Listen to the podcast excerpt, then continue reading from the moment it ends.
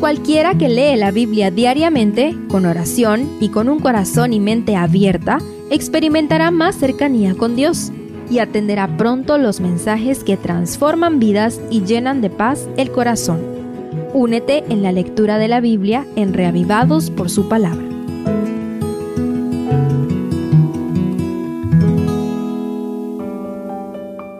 Segundo de Crónicas 14.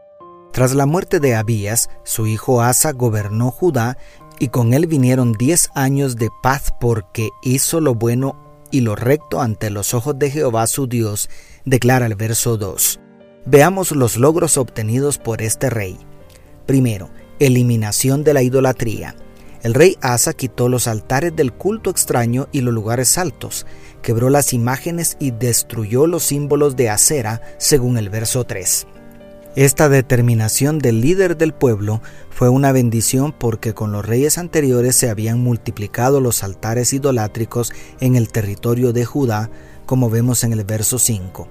Además, me encanta el versículo 4, y mandó a Judá que buscara a Jehová, el Dios de sus padres, y pusiera por obra la ley y sus mandamientos.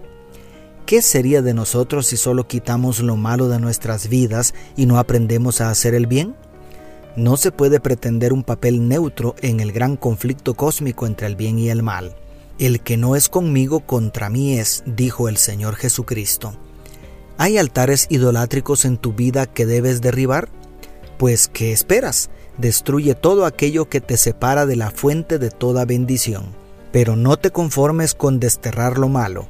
Busca a Jehová y guarda sus mandamientos. Segundo, transformación de ciudades en fortalezas. Como consecuencia de haber limpiado su reino de la idolatría, el versículo 5 dice que vino la paz sobre todo Judá. ¿Qué hubieras hecho tú con tanta paz? Asa no bajó la guardia.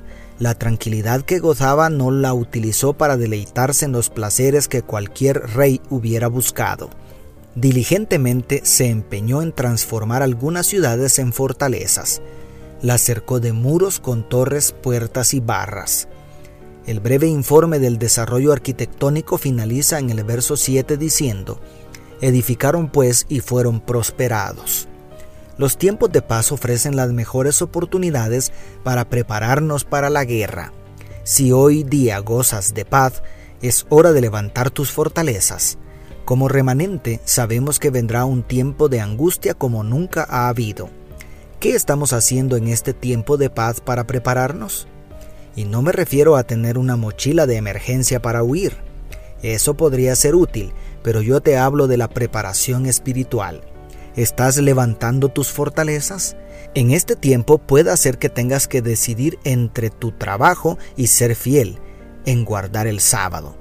Pero si aprendes a confiar en Dios en estos tiempos de paz, seguramente estarás preparado para cuando sea cuestión de vida o muerte. Y tercero, victoria sobre los enemigos.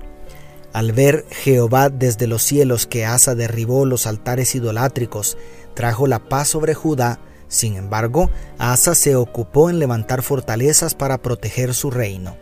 Además, a partir del verso 8, el rey de Judá también aprovechó la paz para preparar un ejército que llegó a tener 580 mil soldados, según el verso 8. Entrenó guerreros y preparó el armamento necesario, de tal manera que cuando Cera, el rey etíope, vino al ataque con un millón de hombres y 300 peligrosos carros de guerra, Asa había hecho bien su parte.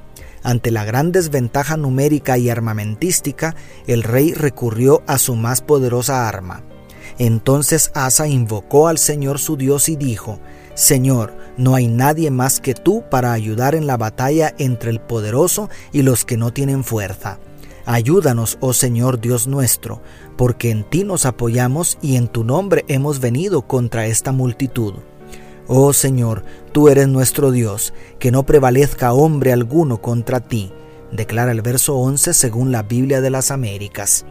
Como resultado, Dios derrotó para su pueblo a aquel innumerable ejército. El texto dice que ninguno del millón de enemigos sobrevivió y que volvieron a casa con un cuantioso botín.